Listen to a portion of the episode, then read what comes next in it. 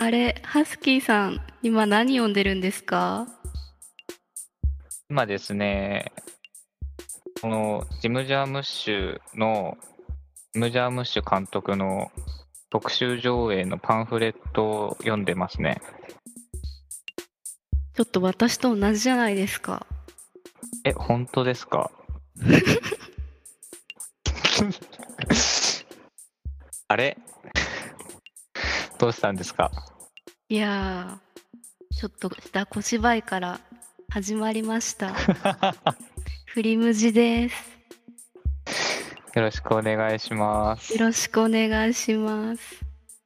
というわけで、と第2回の今回は、ジム・ジャームッシュについてお話しする、なんとなくジャームッシュ特集です。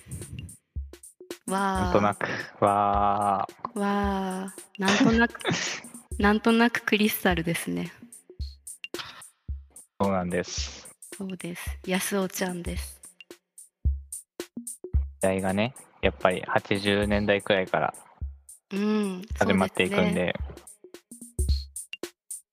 そうですね。そうですね。デビュー作パーマネントバケーションが1980年なんですけど、まあ、安尾ちゃんとは、安尾ちゃんの作風とは全く違うんですけど、そうですね、まあ、まあでも同時代に生まれた作品ということで、うん。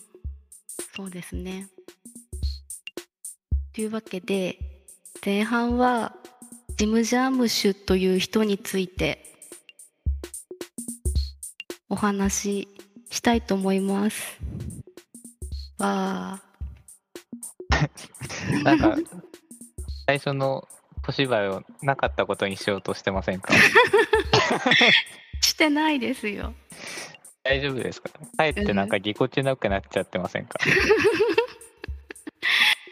まあ、まあ、しょうがないです。しょうがないですね。難しいですね。うんまあ、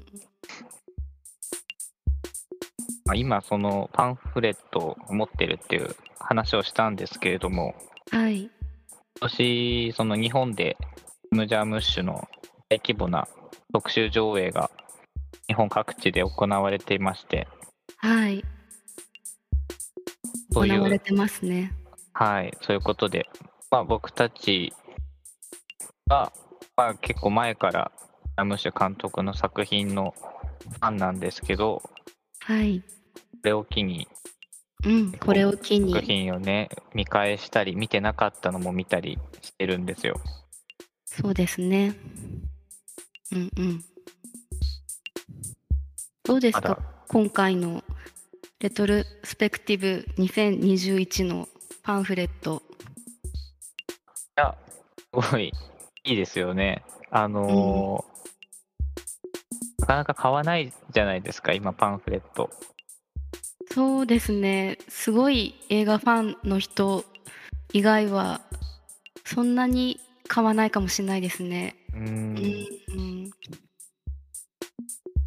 今回のパンフレットは、うんえっと、各作品の写真がこう、綺麗な印刷でたくさん載っていたり、うん、あと、その、各回のジャームッシュファンの方のコメントがたくさん載っていて、読み応えがすごいありますね。ありますね。本当にいろんなと文章コメント寄せてる人たちが、まあ、割と結構ミュージシャン多いかもしれないですね。クリエイター、そうですね、うん。えっと、クリエイター、細野さんとか、そうですね。細野さんがいたりとか、渡辺。クリープハイプ、うん、クリープハイプの尾崎世界観さん。いたりとか。あとあのソーシーットさんもいたりして、そうですね、うん。ラ、ッパーの。そうですね。オーシットさん、島良平。うんうん。と、黒猫チェルシーの渡辺大地君とか、そうですね。本当にそうそうたるメンバーが揃ってるわけなんですよ。揃ってるわけなんですけどやっぱりあのー長瀬正敏さんの披露するエピソードが素晴らしすぎるっていうのがありましたね。ちょっとね、うん、永瀬さんはあの日本の俳優さんなんですけど、はいえっ、と、ジャムッシュ作品に過去2本かな？出演してます。はい、うん、ミステリートレインと、あとパターソンですね。そうですね。うん。やっぱり、この永瀬さんの披露しているジャムシ監督についてのエピソードが本当に、ね、胸が熱くなる。いやー、本当ですね。うん、あのーなんていい現場なんだみたいな。ね。なんかこう、ジム・ジャームッシュ監督の人柄もすごい伝わってくるし、うん、それにこう感銘を受けている永瀬さんの人柄も伝わってきますよね。そうですね。私、このパンフの文章を読んで永瀬正敏が好きになりましたよ。わかりますわかります。うん、ああこんななんこんなか、こんなにストレートで素直な人だったんだっていう。うん、いや、ほんとそうですね。うん、こうおしゃれなすごくイメージが強かったのででもっと尖ってるような人なのかなと思ったら本当に素直に受け入れる素直な人でえーこの撮影中だけど、みんなで途中で切り上げてボブ・ディランのライブに 行く話とか、すごいいいですよね。うんすごいいいですね。とあの撮影最終日の話ももう本当に素晴らしいのでぜひこれは手に入れて読んでいただきたいわけです。通販してますもんね、多分。そうですね今通販で買えますのでぜひ買って読んでいただきたい。うんうん。であともう一つもう一人あの飛び抜けて素晴らしいなって思ったのがあの角田光代さんですね。はいはい。うん、ミステリートレインについてお話ししてるんですけど、あの、うん、本当に素晴らしいうん。文章ミステリートレインに現れるあの幽霊についてあの書いてるんですけどいやこれはぜひねあの買って読んでいただきたいです。あんまりこう、朗読しない方がいいんですかね。そうですやっぱりね。うん、これは買って読んでいただきたいので。確かにううん。んい、や、でも本当すごい、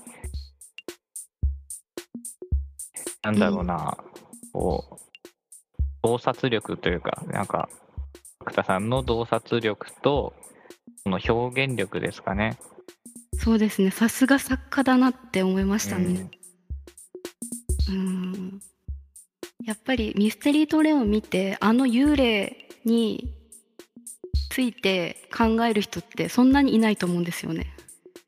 うんうんうんうん。なんかこう、うんそこに立ち止まってうん。考えるって、なかなかないかもしれないですね。うん。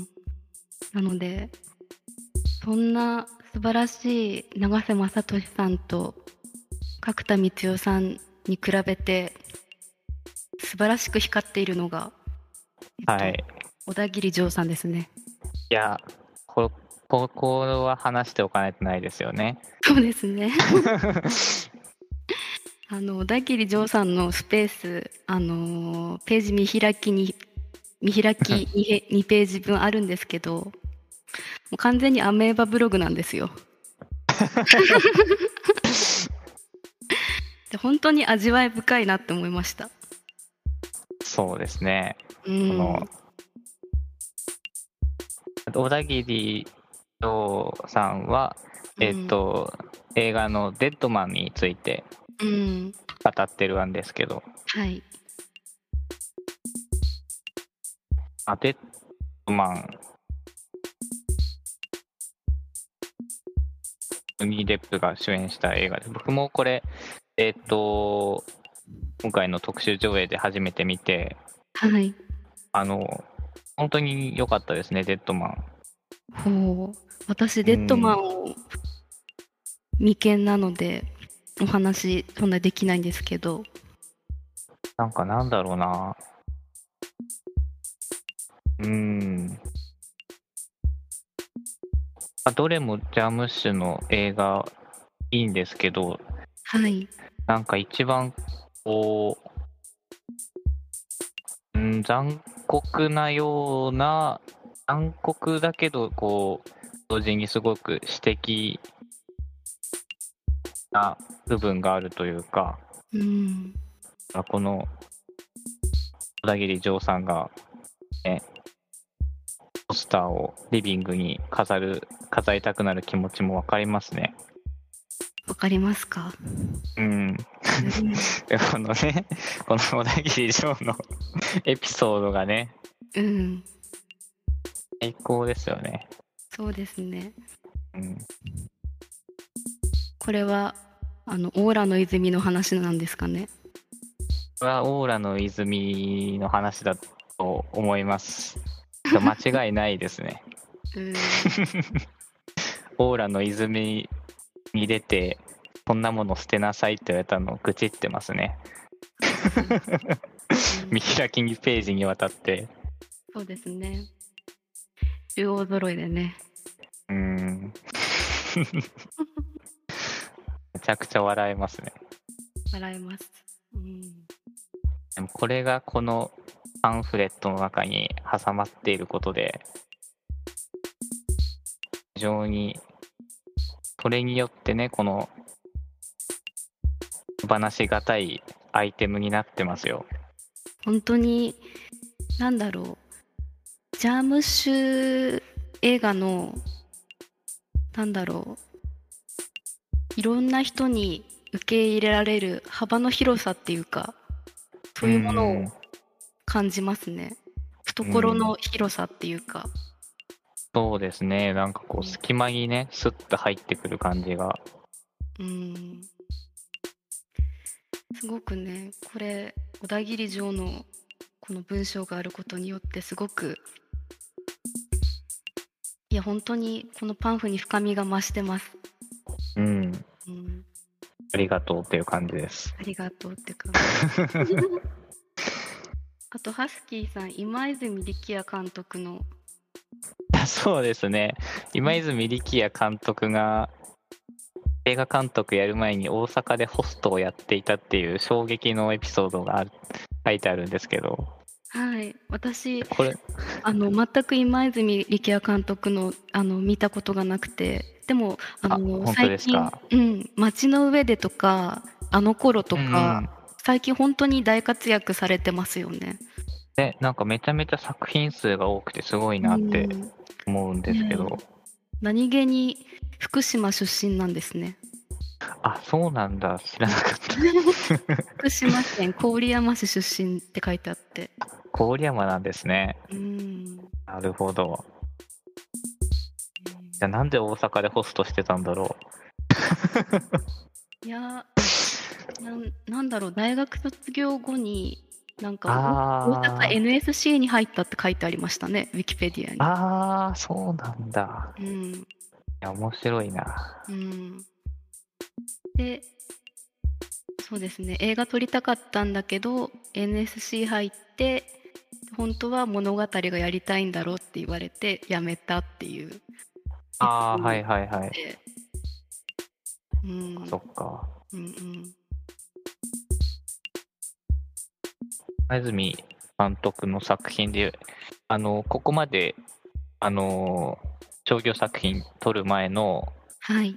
あの、サットティっていう作品が僕は結構好きなので、おすすめです、それも。ああはい。それはもう初期の作品ですか？初期なのかな？まあ、ちょうど名前が売れ始めるぐらいのやつだと思います。えー、ちょっと最近街の上でが気になってみようと思ってたのでそのサッドティーもはいはい。見てみます、も街の上でをちょっと見てみたいと思います。はい。